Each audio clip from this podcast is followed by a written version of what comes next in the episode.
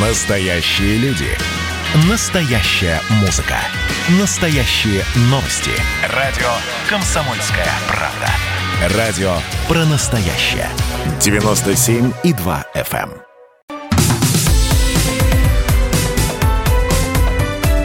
Как дела, Россия? Ватсап-страна! Ну, сейчас э, мы с вами узнаем, а, собственно, э, на какие профессии наибольший спрос, если говорить э, про аграрный бум, который наблюдается в стране. Ну, я, честно говоря, не знаю, кем наблюдается, но, тем не менее, э, журналисты «Комсомольской правды», которые провели э, внимательные э, исследования, в частности, вот Юлия Хожателева на сайте kp.ru, можете ее материал найти, выяснила, что трактористов и аграриев, ну, просто-таки с руками отрывают, и спрос на сельхозработников в России вырос в четверо. Ну, может быть, действительно, живя здесь, в больших городах, городах нам и кажется, что сельское хозяйство у нас а, по-прежнему не самая активно развивающаяся отрасль народного хозяйства, и, собственно, доходы там не очень, и э, работников там, ну, мягко говоря, не очень ждут э, в силу того, что, собственно, а, где работать. Оказывается, нет. Вот видите, э, в области земледелия спрос на работников вырос в 4 раза. Число соискателей в те же самые 4 раза сократилось. Видите, какой разрыв? Перерыв. Но это и заставляет компании нанимать на некоторые вакансии молодых людей чуть ли не 16 лет. Хотя, вы знаете, мне кажется, что вот судя по э, опять же, простите меня, может быть, за какую-то особую некомпетентность в этой области, э, но если судить э, по тем исследованиям или, допустим, тем фильмам, которые мы с вами наверняка смотрели, то как-то молодые люди, в общем, наверное, на селе-то как раз и активно работали и начинали работать и трактористами, и э, комбайнерами, и прочим-прочим. Ну да ладно. А давайте обратимся все-таки к экспертам, а, в том числе и э, той области, которая касается выяснения э, вакансий, требований и зарплат. С нами на связи руководитель отдела мониторинговых исследований ВЦИОМа Олег Чернозуб. Олег Леонидович, здравствуйте. А, добрый день. Да, ну вот а, скажите, пожалуйста, вот а, то, о чем мы сейчас говорим, а именно потребность есть, желающих нет, это действительно сейчас а, картина, которую можно описать, если говорить о проблемах сельского хозяйства? да, я бы сказал, что это абсолютно, ну, что это правильная формулировка, но начинать лучше с другого конца. Не то, что желающих нет, а потребность есть. А проблема в том, что потребности резко расширились. И здесь бы я отметил два важных момента. Первый. Значит, у нас э, на протяжении всех вот этих э, кризисных э, явлений, которые мы наблюдаем где-то с э, рубежа 14-15 годов, вопросы э, занятости вообще и безработицы в частности никогда не были в фокусе внимания нашего общественного сознания. То есть, несмотря ни на, ни на что, что происходило в экономике, уровень занятости у нас в стране поддерживался на высоком уровне достаточно. А теперь в связи с новым э, поворотом, прежде всего связанным вот с э, мировой пандемией, обнаружились целые отрасли огромные, где э, наша страна оказалась действительно на не то что на передовых, а на самых передовых рубежах, так сказать, мировой экономики. В частности, это касается сельского хозяйства. Наша с вами чудесная западная, да и восточная тоже Европа э, полностью завалила, скажем так, посевную 2020 э, года вот, резко выросли цены на продовольствие. И, кстати говоря, то, что в наших магазинах мы видим, что на целый ряд продовольственных товаров цены увеличились, это как раз результаты не а, того, что наша экономика не справляется, а результаты того, что полностью рухнуло сельское хозяйство в мировом масштабе и, соответственно, э, резко выросли цены на международном рынке.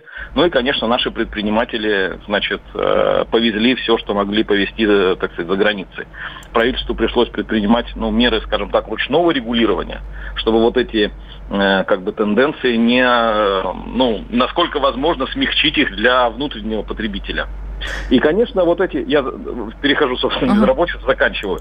И, конечно, когда обнаружилось, что э, именно в нашей стране сельское хозяйство, вот смех смехом на фоне всех вот наших, э, как сказать, критиков, э, критических замечаний и филиппиков наших вот э, критиков, оказалось, что как раз вот сельское хозяйство у нас организовано очень прилично и в состоянии выдавать э, продукцию значит, в, значит, в огромных количествах и очень хорошего качества, и расширяться при этом.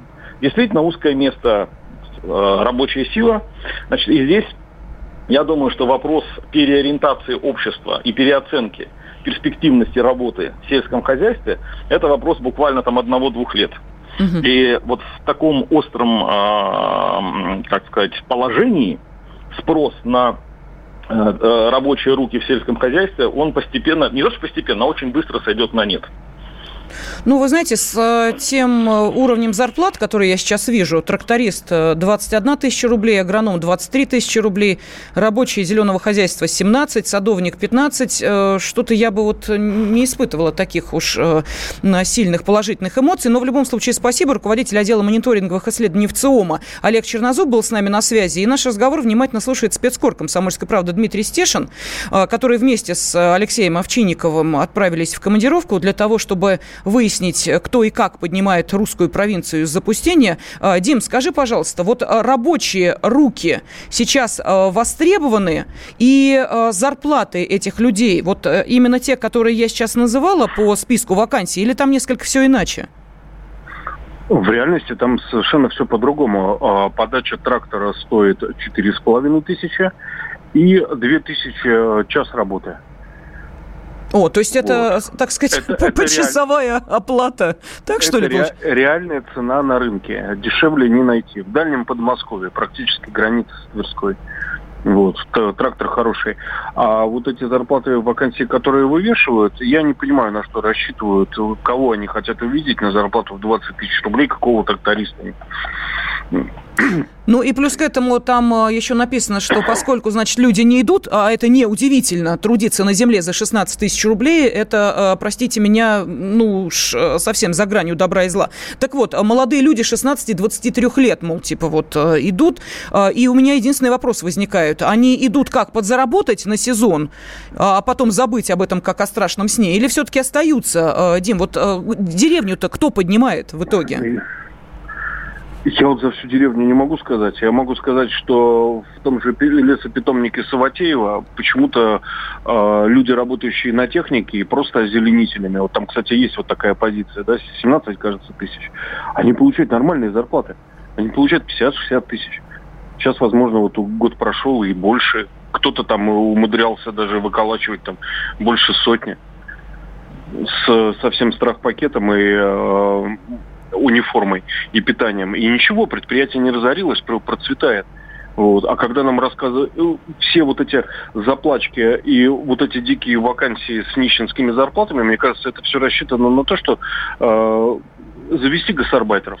Завезите uh-huh. нам гастарбайтеров, да. На, на, им так проще, им так выгоднее в первую очередь, выгоднее. Вот. Но никто, никто не убегает из бизнеса, они э, переквалифицируются на другие профессии э, из-за того, что не может э, найти людей на нищенские зарплаты. Они все равно продолжают кроить искать каких-то ну, неквалифицированных пьющих э, рабочих, потом продолжают жаловаться, что опять русские работать не хотят. Ну, из-за нищенских зарплат. У меня такое ощущение, что вот как бы перекрыв своими методами э, административными приток гастарбайтеров в Россию, государство решило объяснить э, бизнесу про социальную ответственность, о том, что вообще-то надо в первую очередь своих на работу приглашать и выставлять такие зарплаты, э, на которые люди пойдут. Ну что, у нас бизнесмены нищенствуют, что ли? Да нет, никогда. Ну что, предприятие разорится, если рабочему будут платить в два раза больше, когда уже сумма станет приемлемой. Вот. А заставить по-другому, ну, государство же не может ходить, заставлять а, поднимать зарплаты. Но сделали вот такой ход. Заодно как бы разгрузить страну от а, избыточного количества рабочих рук неквалифицированных. Дим, спасибо за твой комментарий. Специальный корреспондент «Комсомольской правды» Дмитрий Стешин был с нами на связи. Как дела, Россия? Ватсап-страна! страна